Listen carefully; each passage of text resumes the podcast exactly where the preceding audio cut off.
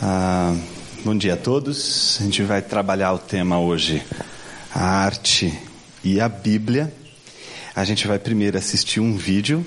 Esse vídeo dura exatamente 4 minutos e 33 segundos. Talvez alguns de vocês já conheçam este vídeo. Esse vídeo é, ah, foi feito a partir da exibição ah, de uma peça em três movimentos, é, criada por um musicista é, americano, norte-americano, chamado John Cage.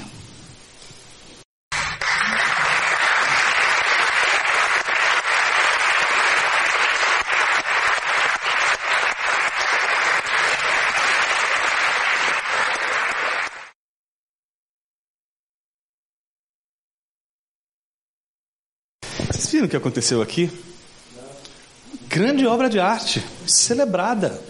Celebrada. John Cage é um dos músicos e artistas mais celebrados na arte contemporânea, fruto de toda a influência do dadaísmo de Berlim, aquele movimento artístico que questionou todos os parâmetros, todos os paradigmas. É preciso quebrar os paradigmas, é preciso quebrar os padrões. E ele resolve então é, apresentar essa belíssima obra, essa belíssima composição que a gente acabou de apreciar aqui, não é mesmo? A, a arte é uma coisa complicada falar nos nossos dias, porque ela parece questionar algumas coisas que, que são fundamentais na vida do ser humano, que é o sentido, que é o significado.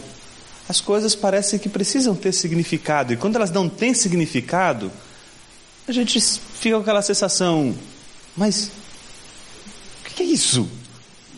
É? Um cara chegou lá, fez uma peça em três movimentos. Quais são os movimentos? E aí pronto, você tem uma peça em três movimentos, celebrada e aplaudida. Aplaudem. Não sei se você já ouviu falar em Piero Manzoni, já ouviu? 2015, no MAN, ele expôs a obra de arte dele. Já ouviram falar no Piero Manzoni, italiano? Você está vendo a grande obra de arte ali do lado dele, né? Tirou uma foto com a grande obra de arte dele. Essa é a grande obra dele. O que, que é essa grande obra? Merda do artista. Desculpa os termos. Mas é que é o termo mesmo. Merda do artista, ele defecou nessas latinhas não é? e empilhou essas latinhas. Sabe quanto custa essa latinha? Nada, nada auspiciosa? 120 mil euros. Se você quiser comprar essa latinha hoje, você vai ter que dispor 120 mil euros. Nunca vi uma festa tão valiosa. Esse aqui é um americano, Paul McCartney. Já ouviu falar nele? Ele é interessantíssimo, doido, né? Doido, doido, doido. Mas o que ele fez? Eu acho que ele superou o Piero Manzoni. Calma, não é dele. Esse não é dele. Ele é, fez essa belíssima obra de arte, que é uma, uma composição em três módulos infláveis daquilo que seria o formato de fezes, é? de dois, 12 metros de altura. 12 metros de altura em Hong Kong, exposta em 2013. Interessantíssimo, não? Já ouviu falar em. Esse é um francês mais conhecido, Marcel Duchamp. Já viu? Duchamp, ele talvez seja um dos mais importantes artistas desse, de expressão desse dadaísmo berlinense, dessa coisa que questiona, que vai contra as regras. Se você vê ali do lado, tem uma roda de bicicleta. Né? Ele tem uma das, uma das obras dele é um banquinho, né? com uma, uma, uma roda de uma bicicleta ali. Não é? Uma coisa que absolutamente você pergunta, para que serve isso? Não, é? não, mas isso aí é celebrado como obra de arte. As pessoas não é? vão aos museus e passam horas ali meditando nesse banquinho com a roda em cima. É? E, em especial, nos, os, eu acho que de, de toda a Europa, eu acho que a Alemanha me parece ser a, a mais a, a que mais se preocupa em divulgar e em, em desenvolver esse tipo de arte. E, e é interessante, eu, eu, me lembro de em Colônia tem um museu de arte contemporânea, muito interessante. Eu, eu me lembro que foi uma vez, eu, eu cheguei bem cedo nesse museu, lá em Colônia, para poder observar o mesmo arte, essa, esse, essa, essa, essa quebra de paradigmas, né? Eu lembro que eu, eu cheguei bem cedo, porque eu ser um dos primeiros a entrar para ter tempo, né? Peguei meu ingresso e entrei. Quando eu entrei, caramba, estava lotado o museu. Eu falei, meu, caramba, alemão acorda cedo para ver arte contemporânea, que coisa curiosa. Eu pensei que ia acordar mais cedo que os caras, olha que coisa. Aí eu queria muito ver umas, umas, umas, umas composições do Duchamp que estavam ali, né, que a gente vê nas, nos manuais, etc. Eu queria né, ver como que como que estava disposta, como estava é, organizada lá no espaço do museu. E aí tinha uma senhora que ficou horas e horas ali. E eu falei, meu Deus do céu, essa mulher nem se mexe. Eu vou, vou pedir licença hora dessa para essa mulher sair daí, porque eu preciso, eu quero dar uma olhada nesse negócio, preciso ler esse negócio aí. E a mulher nada, mas a mulher nem mexia. Foi aí que eu me dei conta que não era uma mulher, era um boneco de cera. E aí quando eu olhei para o lado, eu falei, meu Deus, eu acho que eu estou equivocado aqui. Aí não dava para saber se você estava do lado de uma pessoa ou se você estava de um boneco de cera. Era uma coisa tão perfeita. E quando você olhava, você ficava assombrado. Tinha que perguntar: a senhora é de verdade? é uma coisa muito louca. Mas o interessante é que foi a única coisa que eu consegui entender naquele museu. O resto é muito difícil de você tentar entender o significado tinha uma, uma, um stand, sem brincadeira, era uma parede assim, imagine uma sala como essa, toda branca, e ali no canto, um montoado de papel higiênico defecado. Todo amassado, todo sujo, mas no canto. Aquilo era a exposição, aquilo era a obra de arte. É? Então é interessante, a obra mais celebrada, não é? Porque Duchamp ficou, Duchamp ficou conhecido? Porque lá, em 1917, ele escandalizou não é, a arte, o mundo da arte, não é, é com o famoso urinol, né, que é na verdade um mictório, que ele simplesmente colocou, estabeleceu que aquilo ali botou lá, né, as iniciais e, e pronto, estabeleceu que aquilo seria a sua grande obra de arte, foi celebrado. Tem uma história que em 2006, se não me falha a memória, um senhor de 77 anos de idade entrou com uma marreta e conseguiu dar uma marretada no mictório. Aí pergunta, por que você fez isso com a obra de arte? Eu falei, não, não, isso aqui, você não está entendendo, é uma performance artística. e aí disse que Duchamp celebrou, disse, não, maravilhoso, isso foi lindo. Foi lindo. E quem estava ali viu uma das maiores exibições da arte no mundo. Aí depois tentaram, de todas as formas, reconstruir o urinol, que esteve também aqui, né, numa já ouviram falar em Samuel Beckett? Esse é um irlandês, aí agora mais na literatura. Escreveu um livro incrível chamado Como É. E ele foi prêmio Nobel de Literatura. Mil, acho que 1969, se não me falha a memória. Prêmio Nobel de Literatura. Ele escreveu um livro chamado Como É. Ele era chamado, ele foi conhecido como o pai do teatro do absurdo. Já ouviu falar no teatro do absurdo? Pô, o nome já, já te diz muita coisa, né? Claro que tem influência toda desse movimento de questionamento dos padrões estéticos, dos padrões não é, estabelecidos como padrões últimos de beleza, etc. Eles estão quebrando com tudo isso. E ele também faz parte disso. Então, é o teatro de, de, de, de, que não tem enredo, que a coisa fica difícil de você digerir. Aquela coisa que a gente encontra muito nos filmes de Godard, por exemplo. Não é? quem é, já teve a oportunidade de assistir os filmes do Godard, vai perceber essa coisa meio nonsense, essa coisa meio sem sentido, não é? Que de repente no meio do filme você vê umas, uns, uma, uns cruzamentos de informação, você fala, meu Deus, de onde veio parar esse dinossauro no, no meio da rua? E de repente passa uma criança, não é? Lambendo um pirulito, não é? Aí do outro lado, um cão com uma coleira guiando um velhinho. Então são, são coisas estranhíssimas, né? Mas ele escreveu um livro chamado Como É. E é na verdade uma pergunta: como é? É esse o sentido, né? O, como é? Quando alguém faz, quando você vê alguma coisa estranha, e você fala, como é? E você faz essa, esse, esse movimento, é o título do livro, como é. E é curioso porque ele foi traduzido para o português. E eu fico impressionado com a capacidade intelectual da nossa sociedade né, brasileira capaz de traduzir uma obra como essa. Vou explicar para você. Vou, eu, aliás, eu peguei um trechinho da obra. Pense que são mais ou menos 300 páginas. 300 páginas. E eu li as 300 páginas. Eu li. Do começo ao fim é assim. Tudo isso, tempo que leva para dizer tudo isso, minha voz, uma voz minha, não como aquela mais fraca, menos clara, mas o teor e de volta a pim, onde abandonado, parte 2, ela ainda pode terminar, ela deve terminar, é melhor, só falta um terço, dois quintos, então parte 3, deixando só a parte 3. Tipo aquela coisa, né? Se você não atingir a meta, você dobra. Uma coisa assim meio surreal, dadaísta.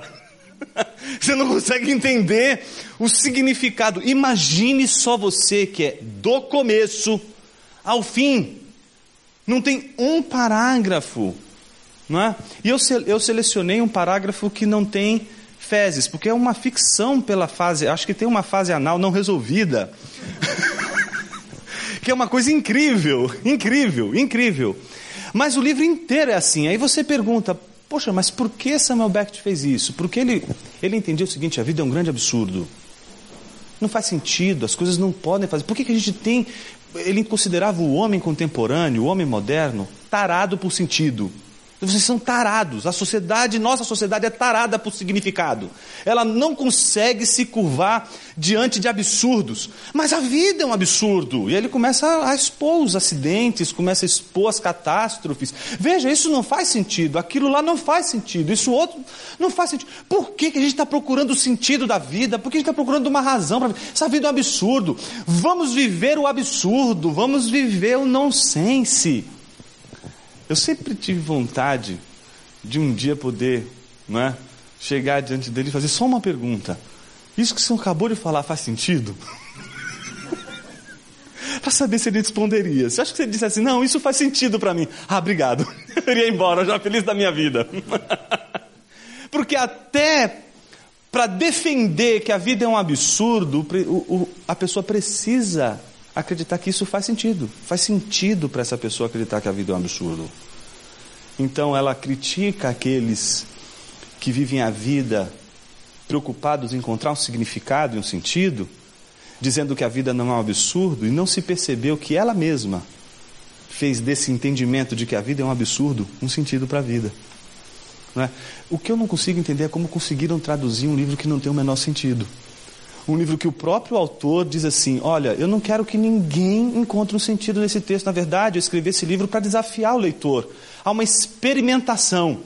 Ele ser capaz de ler um livro do começo ao fim sem querer encontrar o sentido do texto. Olha que coisa maravilhosa! Você lê um livro inteiro, é o sonho né, de todo adolescente na universidade, poder ler um livro sem a preocupação de entendê-lo. Que coisa maravilhosa! É só ficar olhando. Eu posso até botar uma musiquinha aqui, posso prestar atenção qualquer coisa que está do lado, não preciso entender, eu só preciso acompanhar os olhos.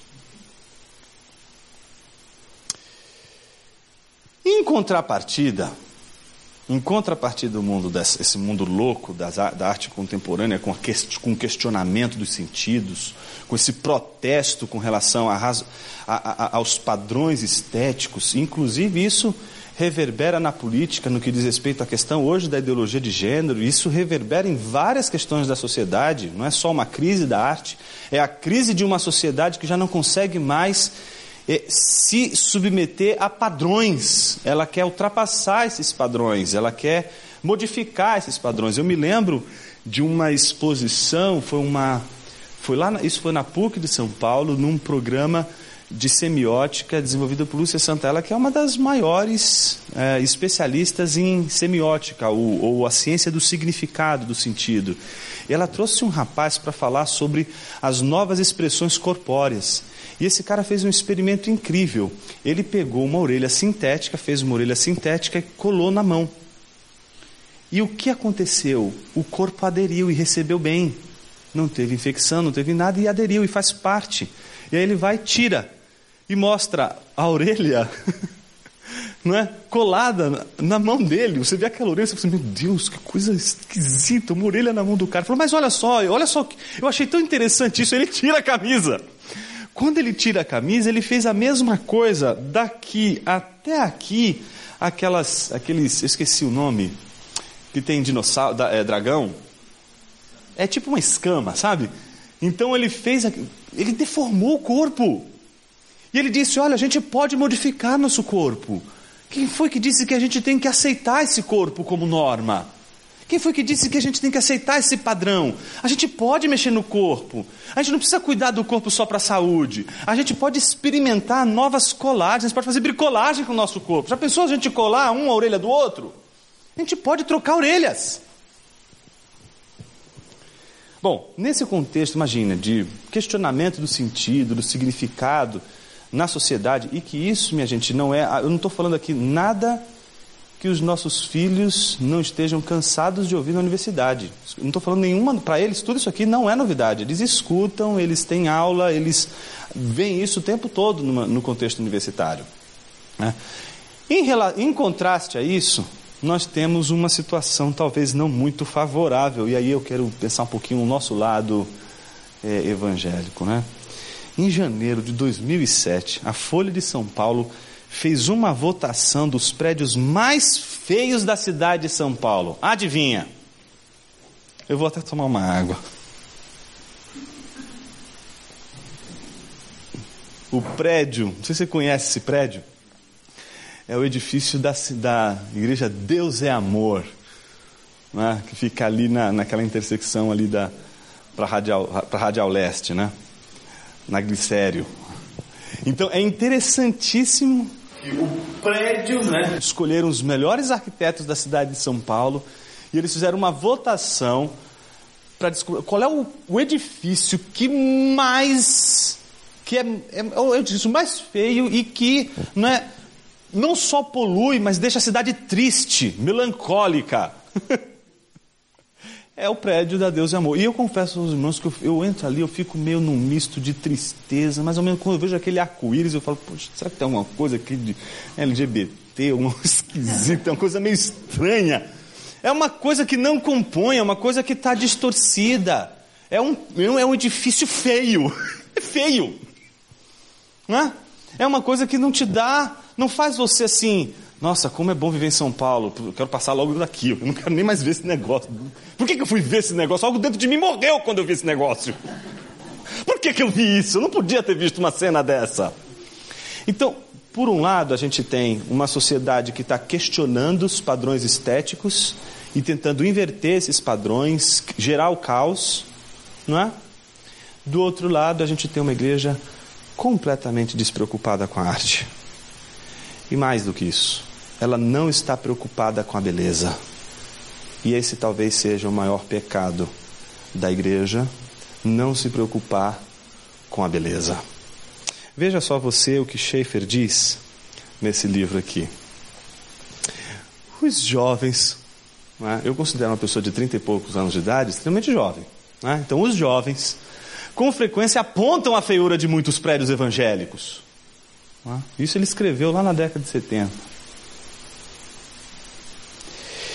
Infelizmente, muitas vezes eles têm razão. Arraigada em nosso coração está a falha em compreender que a beleza deve ser para a glória de Deus. A gente perdeu o compromisso com a beleza. A gente perdeu o compromisso com a estética. E a gente se preocupou com apenas um dos itens que são realmente importantes, mas não, não são os únicos. Existem três elementos que revelam a glória de Deus no mundo: a verdade, a bondade e a beleza. Se alguém quer encontrar os vestígios de Deus no mundo, vão encontrar os vestígios em tudo que ele puder identificar como bom, em que ele puder indicar, encontrar e identificar como verdadeiro e puder identificar como belo. Porque o belo, a verdade e a bondade revelam um Deus verdadeiro, bom e preocupado com a beleza. Não me parece que o mundo foi criado por um Deus completamente um Deus dadaísta, por exemplo. Me parece que o mundo foi criado de uma maneira esteticamente ordenada, ao ponto de Deus, depois de ter feito toda a sua obra, não é? dizer o quê? Isso é bom, isso tem um padrão, isso, isso, isso, isso é, afagou o coração. Então parece que a arte, a estética ou a obra de arte, ela, pela sua própria beleza, não é? Não é por uma referência intrínseca a Deus ou ao Evangelho, mas a sua própria beleza glorifica a Deus. Uma obra de arte, embora não deva ser a imitação da natureza, apesar de boa parte das nossas obras de arte tentarem imitar a natureza, mas por outros, por outros motivos, a natureza também não, não nos explicita e não nos faz uma referência ao Evangelho ou a Deus. Jonas, como assim? Você já encontrou alguma flor? Imagina você lá no jardim botânico passeando para ver uma flor. E aí você encontra aquela flor tão bonita e aí ela olha para você e diz: Você é um pecador desgraçado. Você precisa de salvação. Não... Jesus é a sua salvação, só Jesus pode salvar. Você, vai, você encontra uma, uma, uma flor fazendo isso? Não, mas quando você vê a beleza da criação, você fala: puxa, Deus tem um bom gosto incrível. A gente se enche, alguma coisa parece despertar dentro de nós uma participação no universo que não pode ter sido fruto do acaso, que faz a gente se perguntar: puxa vida, não é possível que tudo isso aqui é aleatório, é, está fadado ao absurdo ou ao, ao, ao nonsense ou ao, ao, ao, ao, ao ausência de sentido. Então veja só você que toda obra de arte, quando ela expõe a beleza, ela não precisa gritar, Jesus salva. A beleza de uma obra de arte já vai trazer em si mesma uma reflexão sobre a bondade, a verdade e a beleza de Deus. Eu me lembro que uma das, das coisas mais incríveis é, quando eu estudei em Colônia foi a catedral construída entre, a partir do século 11, 12. Mas é uma catedral enorme, 554 degraus. Todo amigo que ia me visitar, adivinha onde queria ir? Foi uns 10. então eu tinha que subir aquela, mas é, é uma coisa tão incrível. Você se pergunta como pode alguém naquela época construir um negócio desse? Como isso aqui é bonito? Como isso aqui glorifica a Deus? Como a beleza em, si glorifica a Deus? Isso a gente pode fazer olhando para uma, uma catedral, como a gente pode fazer com absolutamente qualquer músico, artista, não importa seja ele cristão ou não. Isso foi defendido tanto por pais da igreja e foi arduamente defendido por Calvino, foi arduamente defendido por, por toda a tradição reformada holandesa, caiperiana, Doiverd, todos eles, e vai chegar até Schaeffer, que é um dos protestantes reformados contemporâneos mais importantes no nosso cenário da teologia. Então, essa ideia iconoclasta de que a arte ela é demoníaca, de que a arte ela não glorifica a Deus, ela é uma visão distorcida do evangelho que em primeiro lugar não reconhece a soberania de Deus sobre todas as coisas, entende que Deus é soberano só nas coisas religiosas, mas nas coisas não religiosas quem manda é o diabo. Ou a gente acredita que a soberania de Deus diz respeito a todas as esferas da sociedade, ou então a gente vai ter um Deus pequeno, um Deus que só fala sobre temas religiosos. E é, é contra esse tipo de pensamento sobre Deus que a gente está trabalhando hoje. É contra justamente esse entendimento de que Deus só fala sobre temas religiosos de que Deus não tem nada a ver com o seu dia a dia, que Deus não tem nada a ver com arte, que Deus não tem nada a ver com cultura. Esse pensamento é o pensamento que gerou justamente o secularismo, que hoje a gente está lutando. que é o secularismo que tenta expulsar das repartições públicas os símbolos religiosos, que tentam expulsar das repartições públicas a manifestação de um pensamento religioso. Se hoje você não consegue manifestar um pensamento religioso, não é só porque ideias foram debatidas, é porque a gente deixou de fazer arte, a gente deixou de, de estabelecer padrões culturais para a cultura em termos de beleza, de estética. É? Ah, ou você acha que Bach, por exemplo, era católico? Bach era um luterano. Toda a composição de Bach era, era composta para o culto litúrgico, a liturgia da igreja, da igreja luterana. É? Bom, tem um outro texto bem interessante, esse é deste autor, Roger Scruton. Eu queria indicar, queria indicar com muita ênfase um videozinho que tem no YouTube. São 40 minutos, mas são 40 minutos que se você tiver paciência, você vai ser invadido por uma beleza incrível. Esse, esse autor, ele é um cristão, ele é um organista, especialista em bar, e ele é um filósofo, um dos filósofos mais importantes do contexto contemporâneo que a gente vive hoje. É um, um filósofo conservador, tem escrito diversos livros contra ah, ah, os pensamentos mais progressistas, mais voltados para uma linha de esquerda, mas ao mesmo tempo tem se mostrado alguém extremamente preparado, culto e extremamente comprometido com a visão de mundo cristã. E ele escreveu um livro chamado Beleza, e tem muito a ver com o que a gente está tratando hoje. Veja o que ele diz. A arte comove, por quê? Porque é bela.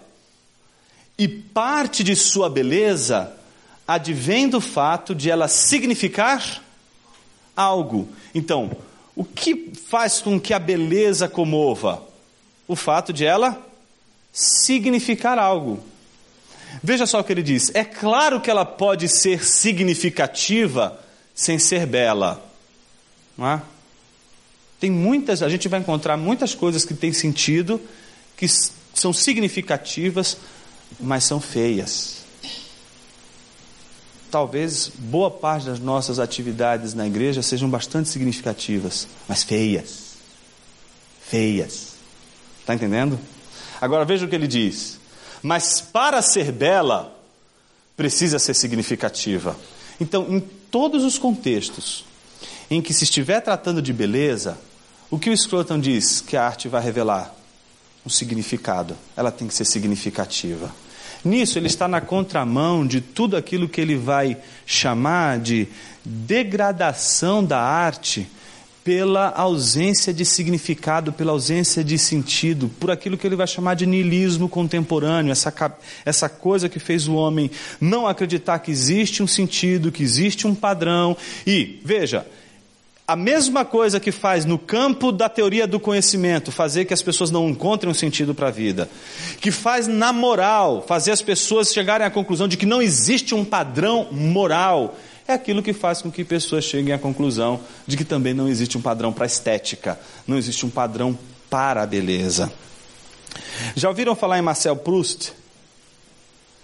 Ele escreveu um livro Em Busca do Tempo Perdido calhamaço, mas é um livraço, e ele é um literato impressionante. Ele diz uma coisa curiosa. Ele diz o seguinte: por meio da arte podemos conhecer a forma como o outro vê o universo. Então a arte é significativa. Quando a gente entende que a arte tem um significado, o que a gente está querendo dizer com isso? Que a arte ela comunica, que a arte tem uma mensagem. E que, portanto, quando a gente vai olhar uma obra de arte, a gente não tem que se comprometer com a religiosidade defendida por aquela obra de arte ou a não religiosidade defendida naquela obra de arte. O que a gente tem que contemplar é o que esta obra de arte está comunicando, qual é a mensagem que ela está transmitindo, o que ela está nos dizendo. Então é interessante o que ele diz: por meio da arte podemos conhecer a forma como o outro vê o universo. Então, qualquer pessoa que faz arte e que, obviamente, constrói uma obra de arte, ela não só constrói algo material. Naquele material está a maneira de ela enxergar o mundo, a maneira dessa pessoa ver o mundo, a maneira de ela se comportar no mundo. Mesma coisa no seu trabalho. A maneira de você se portar com seus funcionários, ou a maneira de você se portar com seu patrão, a maneira de você se portar com a sua agenda, com a sua atividade, revela muito sobre como você vê o mundo. Agora, olha que coisa curiosa. C.S. Lewis escreveu um livro chamado Um Experimento na Crítica Literária. Todo mundo sabe que a arte do Lewis é a literatura, mas ele sempre quis ser pintor. Ele sempre quis pintar quadros. E como ele nunca conseguiu pintar quadros, porque onde ele nasceu não tinha a cultura de museus de pintura, como no nosso caso, por exemplo, ele então estava rodeado de livros e aproveitou o que ele tinha, os livros. Mas ele sempre quis fazer dos livros uma pintura. Se você pega a Crônicas de Nárnia, não é? Aquela, aquele episódio lá do Edmundo, é?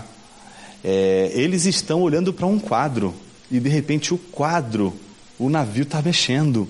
Dali a pouco eles entram no universo do quadro. Ele explica exatamente nesse livro aquele, toda aquela imagem que ele criou naquele naquele episódio. E ele diz uma coisa muito interessante, que é a conclusão dele nesse livro. Veja o que ele diz, que é bem interessante. Meus olhos não são suficientes para mim. Verei por meio dos olhos de outros. Até mesmo os olhos de toda a humanidade não são bastante. Lamento que os animais não possam escrever livros. Ficaria bastante contente em saber como um rato ou uma abelha percebem o mundo. O que ele está dizendo? Que tudo aquilo que diz respeito à, à arte não só nos aponta para a arte, mas nos aponta para aquele universo que está sendo vislumbrado, visto, contemplado pelo artista. Então, toda obra de arte revela a cosmovisão de um artista. E aí você deve estar perguntando, Jonas, onde você quer chegar com tudo isso? Eu quero chegar exatamente no ponto da provocação da nossa reflexão de hoje, que é a pergunta: onde estão os nossos artistas? Por que, que eles não estão aproveitando para comunicar, não através de uma panfletagem o Evangelho, mas através da própria obra de arte, a cosmovisão e oferecer, não uma panfletagem do Evangelho, mas oferecer obras de arte que possam ser contempladas e as pessoas, ao contemplarem essa obra de arte, serem capazes de enxergar o universo a partir dessas lentes cristãs.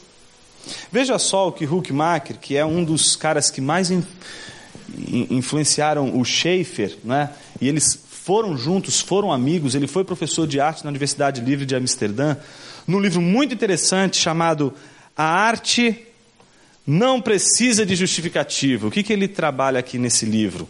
Aquela ideia é o seguinte: a gente tem uma, uma visão muito tosca sobre arte na igreja. Então, para a gente, o que, que funciona? Essa arte aí serve para pregar o evangelho? Se não serve para pregar o evangelho, então não, a gente não pode usá-la.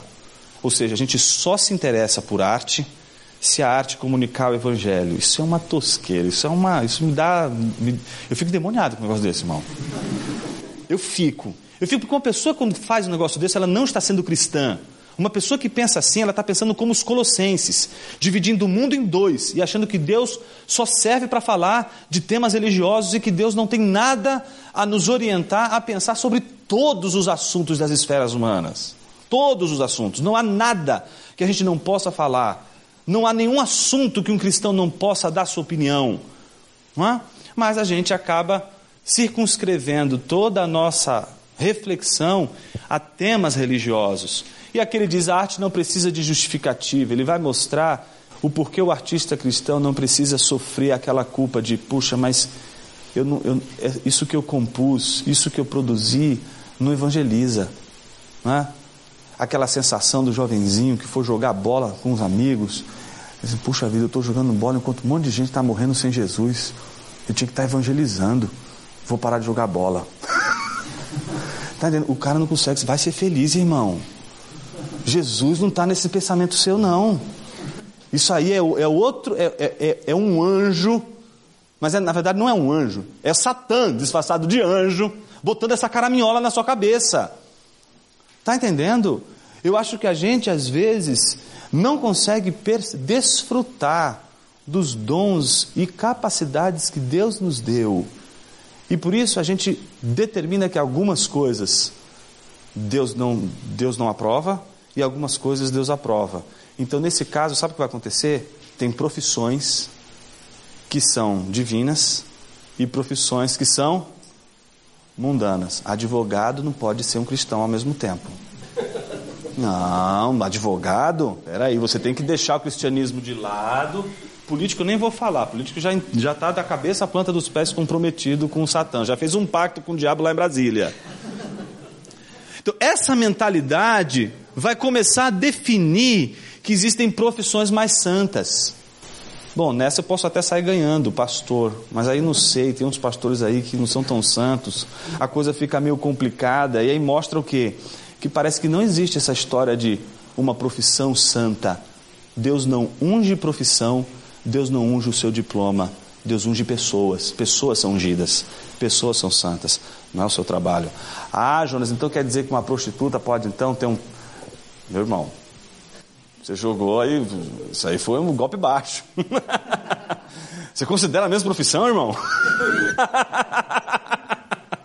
Mas vamos lá, vamos, vamos seguir. Depois eu vou deixar aberto para as perguntas, e aí você pode ir anotando as perguntas que vierem.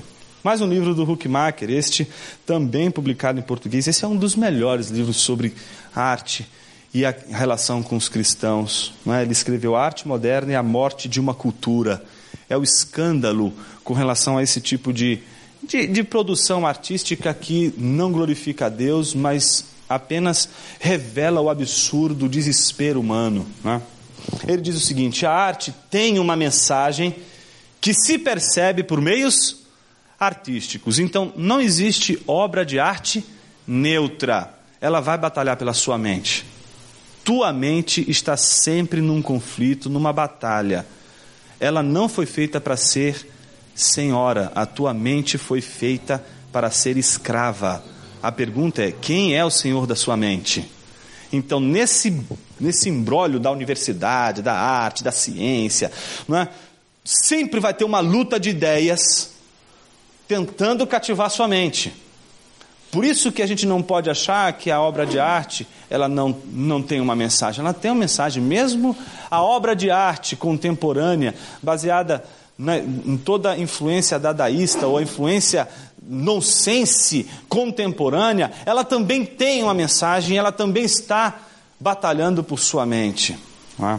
E ele diz o seguinte: uma obra de arte está sempre alicerçada numa cosmovisão, numa visão de mundo uma verdadeira interpretação humana da vida real. E aí o Schaeffer exemplifica isso de uma maneira bem inteligente. Ele diz: quando vemos uma coleção de pinturas de um artista, ou uma série de poemas de um poeta, ou um conjunto de romances de um romancista, tanto a fundamentação quanto certos detalhes da cosmovisão do artista se manifestam. Não é? Quando a gente pergunta sobre determinados temas, seja na área de política, na área de arte, na área de ciência, quando o sujeito começa a falar, ele já começa também a denunciar a sua maneira de interpretar o mundo, a sua visão de mundo, sem precisar lhe falar sobre Deus, sem precisar lhe falar sobre absolutamente nenhum tema religioso. E aí o Schaeffer faz uma pergunta muito curiosa. Ele diz assim: é, como o artista cristão deve começar a fazer sua obra? Como ele deve começar a fazer sua obra? Eu recomendaria que ele começasse decidindo fazer uma obra de arte. Óbvio, elementar. Não, eu quero, eu quero, não, eu quero, eu quero ganhar o mundo para Jesus. Não, filhinho, está pedindo muito. O mundo é muita coisa. Você, tem, você quer ser um artista? Então comece fazendo aquilo para o qual você, não é? Estudou. Faça obra de arte nada mais elementar. Ele deve dizer a si mesmo: farei uma obra de arte, e não um folheto evangelístico. O folheto evangelístico precisa ser feito? Precisa. Mas por isso ele se chama folheto evangelístico. Obra de arte é outra coisa. Veja só o que Huckmark diz ainda sobre isso. A obra de arte não pode ser usada para mostrar a validade do cristianismo. E aí vem o ponto, né? Eu constantemente vejo, às vezes, principalmente o pessoalzinho que está passando aí, da, entrando na universidade, né, e está com aquela crise: o que, que eu vou ser quando eu crescer? Qual é a minha profissão?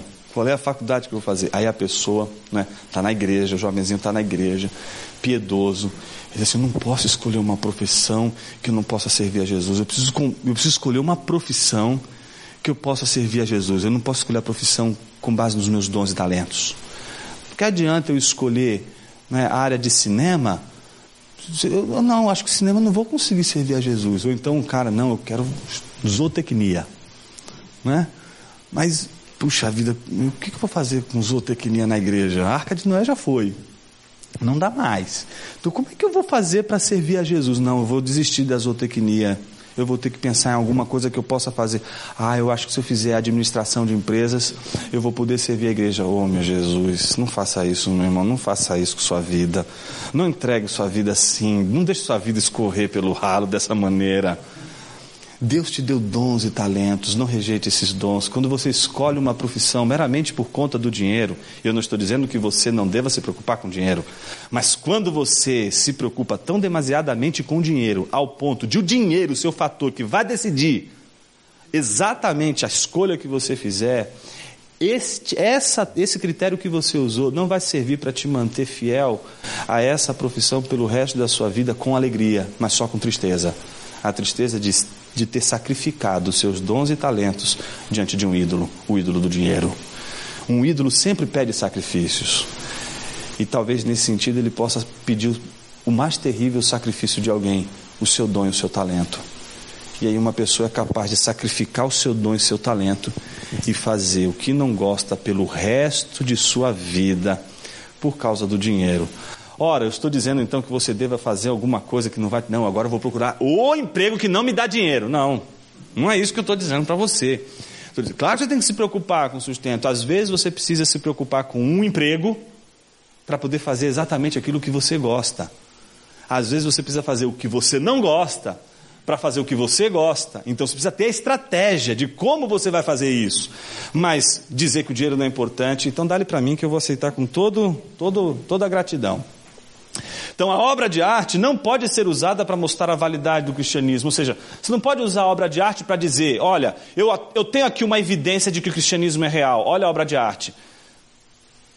A gente tem que partir de, de que o, o, cristianismo, o que valida o cristianismo, não são evidências, é? sejam elas empíricas ou sejam obras de arte. O que valida o cristianismo e a mensagem do Evangelho é uma coisa só: que tão, na verdade são duas, mas que estão ligadas de uma maneira em que uma não acontece sem a outra. A pregação do Evangelho e o testemunho interno do Espírito Santo. É o testemunho interno do Espírito que dá validade à pregação do Evangelho. Então você não tem que se preocupar em apresentar uma obra de arte que valide o Evangelho. Você pode apresentar uma obra de arte tentando validar o cristianismo. Alguém vai dizer isso aí não, não, não serviu pra, como evidência para o cristianismo. Mas, poxa, que droga de obra de arte, joga no lixo. Não, não é isso mesmo porque a obra de arte não, vai, não tem essa função. E aí ele conclui: a obra de arte não deve ser usada para pregação, mesmo que isso seja útil. Eu não posso usar a obra de arte para pregação, assim como um cara que é cristão e vai estudar filosofia, ou sociologia, ou história, para dar aula na faculdade, ele não pode usar o púlpito da faculdade para transformar numa sala de aula. Tem que ser o inverso, né? ele não pode transformar a sala de aula num púlpito. Ele não pode dizer assim, olha gente, agora eu vou pregar o evangelho, são 40 minutos, em 10 minutos eu falo sobre o cálculo infinitesimal tá? Mas os 40 primeiros minutos a gente vai discutir sobre o Evangelho, sobre a natureza do Evangelho. Depois a gente vai vou explicar para vocês como é, que se, como é que se acha bissetriz. Não. A gente tem que dar a aula que precisa ser dada. Lá na faculdade, na universidade, a gente precisa fazer o que precisa ser feito. Eu não posso transformar minha profissão numa pregação. Eu tenho que fazer. Por isso que uma das coisas mais importantes que esses Kuiper, Doiverd, Huckmacher, Schaefer nos ensinam, que essa tradição holandesa, que ele nos ensina é o seguinte: a gente precisa entender que existe uma soberania de esferas, de que Deus é soberano sobre todas as esferas, mas cada esfera tem a sua a sua área e a sua competência, e eu não posso confundir essas esferas. A esfera do seu trabalho não pode ser confundida com a esfera da igreja. Você não pode misturar as duas coisas, não é? Não pode chegar lá, seu patrão, olha, eu acho que a gente poderia terminar, já que a gente vai terminar o ano e terminou tão bem a empresa, claro que isso é só uma hipótese, terminou bem o ano, a gente poderia celebrar uma ceia, né? A ceia do Senhor. A gente podia celebrar a ceia do... na igreja. Ou a gente não pode transformar, mudar as esferas. A gente tem que fazer o nosso trabalho. Ah, mas se alguém pediu para a gente orar, se alguém pediu para a gente dar uma mensagem lá no nosso trabalho, a gente pode? Claro. Isso é uma outra coisa.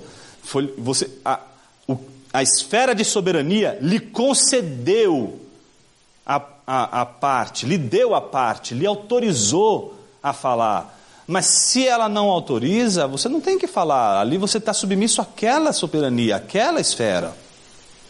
Veja como ele conclui. A obra de arte não é um meio para o fim de ganhar almas.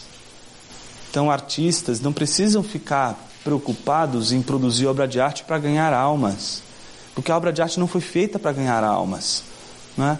Assim como o cara que vai trabalhar com ciência, trabalhar com matemática, ele vai descobrir que tudo aquilo que ele está trabalhando não, não é uma dádiva de Deus para ele ganhar almas. Serve para muitas coisas interessantíssimas, mas não tem o objetivo de ganhar almas.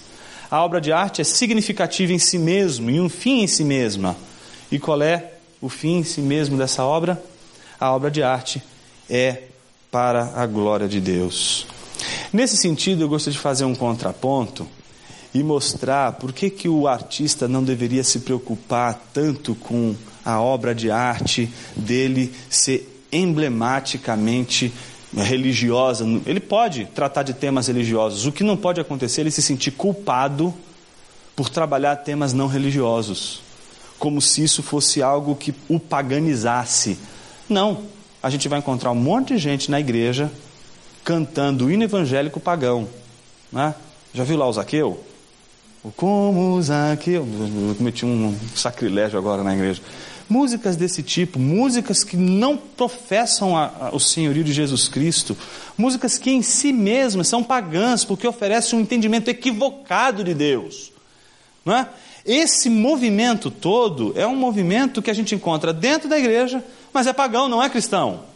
Então, uma pessoa pode construir uma música que está cheia do nome de Jesus, mas ela é completamente, do começo ao fim, uma música pagã. Não é porque tem o nome de Jesus que a música, portanto, está autorizada a ser sacrossanta, não é? Senão, o que seria de Carmina Burana? Por que Carmina Burana foi tão condenada na idade, no, contexto da sua reprodução por Karl Orff no contexto moderno? Porque quando ele reproduziu o texto na sinfonia, né? na, na, na, na ópera como um todo, ele, ele reproduziu o texto, não é? que é um texto que um cristão jamais poderia cantar aquilo é, é, no sentido de confessar o que o texto daquela canção é, professa, porque ela é totalmente pagã, mas é belíssima. E você não precisa negar a beleza da obra de arte, não é, por conta do seu conteúdo. É como, por exemplo, Machado de Assis. Machado de Assis é de uma beleza incrível, mas ele é imoral. É imoral. Dê uma lida, por exemplo, na igreja de Satanás. Divertidíssimo. Ele diz que um dia Satanás ficou chateado porque as igrejas estavam prosperando e o inferno estava ficando cada vez mais vazio. Eu falei assim: puxa, eu acho que eu sou muito desorganizado, preciso administrar meu tempo, preciso não é, criar uma agenda, preciso ter network, eu preciso contratar aqui pessoas para me ajudar. Aliás, eu vou fazer o contrário. Por que, que eu não monto também uma igreja? Eu acho que o meu problema é esse. Deus está prosperando porque ele tem uma igreja. Eu não tenho igreja nenhuma, eu vou abrir uma igreja. E ele sobe aos céus e diz: Senhor, eu quero lhe pedir autorização, né, obviamente fazendo toda uma menção ao livro de Jó, eu quero lhe pedir uma autorização para eu plantar uma igreja, a igreja de Satanás.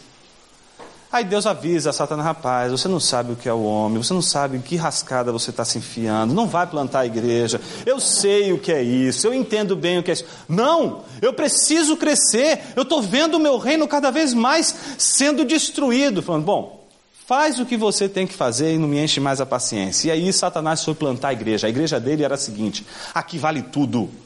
Aqui você pode adulterar, aqui você pode matar, aqui você pode roubar, aqui você pode fazer absolutamente tudo. De repente a igreja começou a lotar, ele começou a ter diáconos e presbíteros, todo mundo lá para cuidar daquela membresia, não é? Extremamente não é, fervorosa, porque agora a gente está na igreja, vale tudo.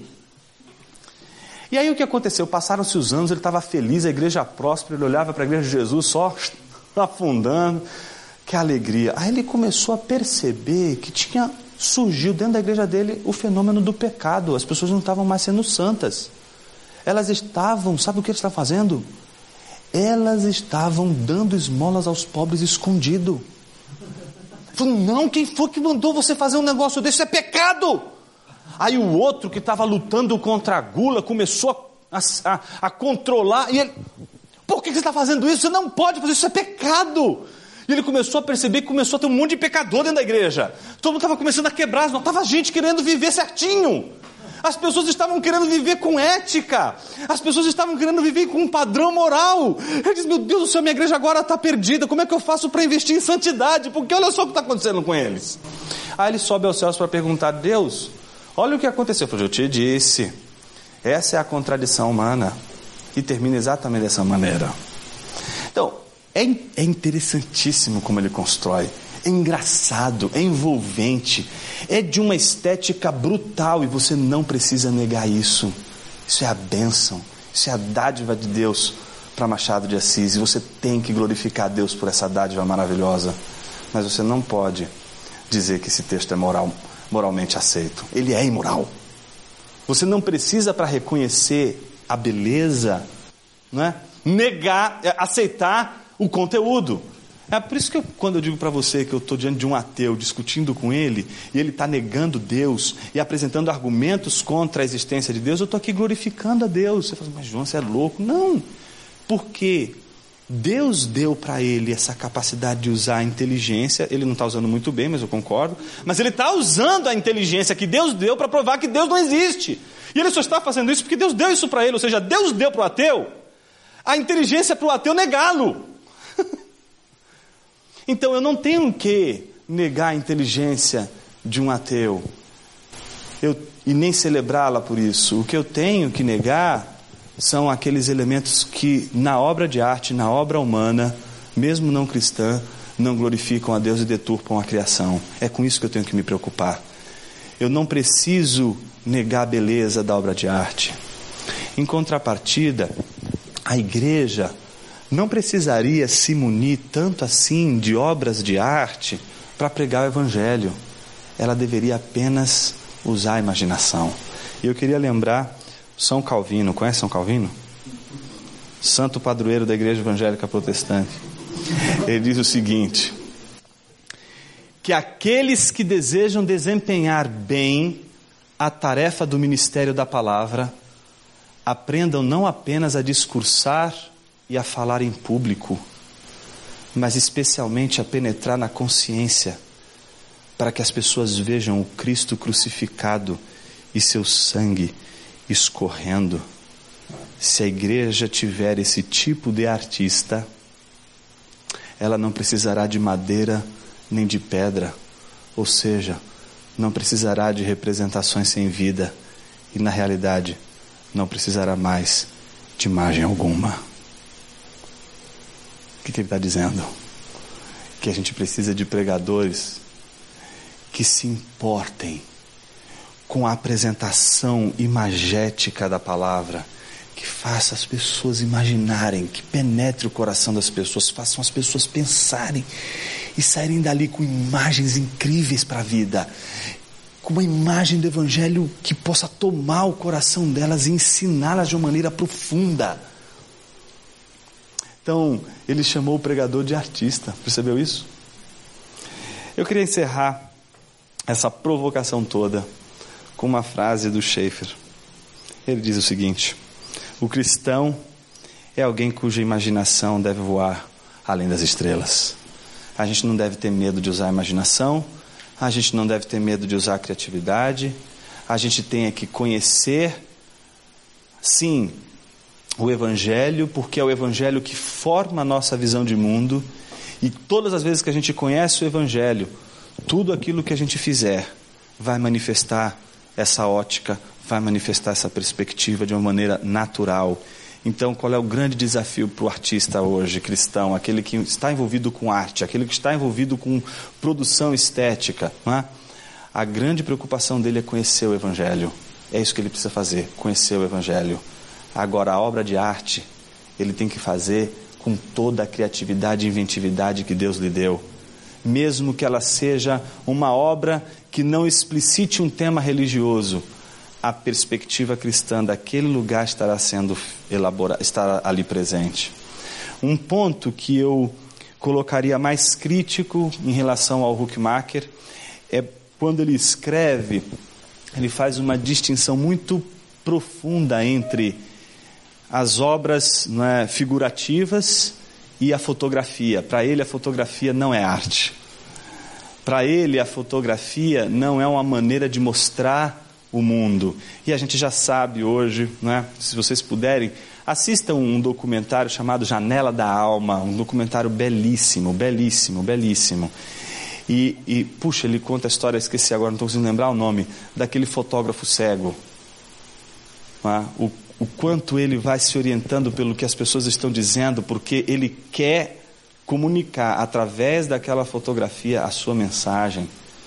Então, a nem a fotografia está, é neutra, nem a fotografia apresenta o fato bruto. Né? A fotografia, ela também vem carregada da subjetividade do artista. Por que, que ele concentrou mais naquele lado e não naquele? Por que, que o cara que está no cinema, ele focou exatamente nisso e não naquilo? Não é? Ah, tem um filme bem interessante ah, é o Filho de Saul. Não sei se vocês já viram esse filme. Estava recentemente no, no, Belas Artes. Eu achei tão interessante. É, é, um, é um filme que mostra o contexto da Segunda Guerra Mundial e o contexto do campo de concentração.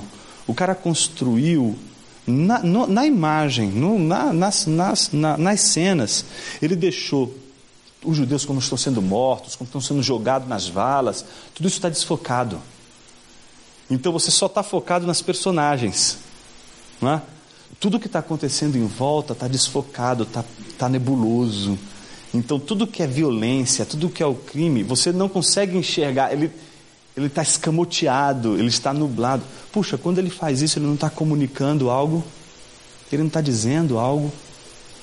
Quando, por exemplo, o, o Woody Allen, é? no meio lá do filme, ele deixa vazar um microfonezinho, né? Todo filme dele deixa vazar um microfonezinho. Aí você fala assim: Olha, achei um erro. Não, não é erro, não, filhinho. É, é de propósito. Ele coloca ali. Por quê? O que ele está querendo dizer com aquele microfone vazando ali? O que ele está querendo mostrar com aquele microfone que vaza? Quando você vê lá os pássaros do Hitchcock, quem gosta mais suspense, não é? Lá no, no, no, no finalzinho você vê um, furdúncio todo, né? Ave comendo gente, aquela coisa horrorosa, aquele terror. E ele calmo, sereno e tranquilo, com um cachorrinho, né?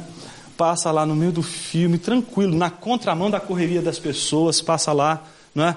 Naquele, na, na, na entrada de uma loja. O que, que ele está querendo dizer com isso?